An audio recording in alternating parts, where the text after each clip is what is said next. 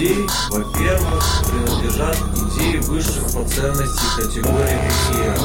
Таковы идеи блага, истины, прекрасного, справедливого. Эти, это идеи, которые немецкий философ Герберт назвал, говоря о Платоне, идеями абсолютных качеств.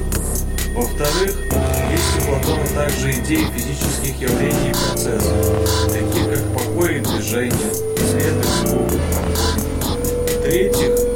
идеи существуют и для отдельных разрядов существ. Есть идеи животного, идея человека и тому подобное. В-четвертых, иногда Платон допускает также существование идей для предметов, производимых человеческим ремеслом или искусством, таких как стол, кровать и подобное. В-пятых, большое значение в платоновской теории идей имели, по-видимому, особенности в исследовании понятий науки, идеи отношений.